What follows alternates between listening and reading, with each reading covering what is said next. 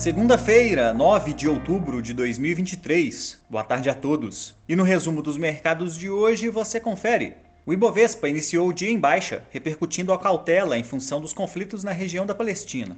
No entanto, buscou recuperação na parte da tarde e encerrou em alta de 0,86% aos 115.156 pontos. Divulgado hoje, o índice IPCS mostrou uma aceleração na inflação ao consumidor na primeira quadricemana de outubro, que atingiu 0,34% no período, levando o acumulado de 12 meses para 3,81%.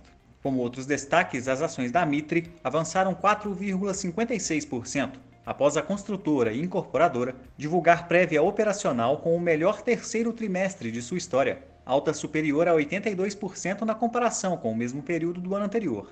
Já as ações da Plano e Plano subiram 0,85%, repercutindo a prévia do terceiro trimestre, que apontou avanço de 51,7% em vendas líquidas. Nos primeiros nove meses de 2023, os lançamentos totalizaram cerca de 1 bilhão e meio de reais, alta de 44% em relação ao mesmo período de 2022. O dólar à vista, às 17 horas, estava cotado a R$ 5,13, em queda de 0,62%. Indo para o exterior, as bolsas asiáticas fecharam de maneira mista. No Japão e na Coreia do Sul, os mercados não funcionaram devido a feriados locais. Na China, na volta das negociações após paralisação durante toda a semana anterior pela Golden Week, os índices acionários apresentaram um movimento de baixa, enquanto investidores aguardam dados de inflação ao produtor e consumidor na próxima quarta-feira. Por lá, o índice Xangai Composto caiu 0,44%. As bolsas europeias recuaram, apesar da leve queda de 0,2% na produção industrial da Alemanha ter mantido o indicador acima das expectativas em agosto. O índice Eurostock 600 caiu 0,26%. As bolsas americanas avançaram em dia de volatilidade acentuada.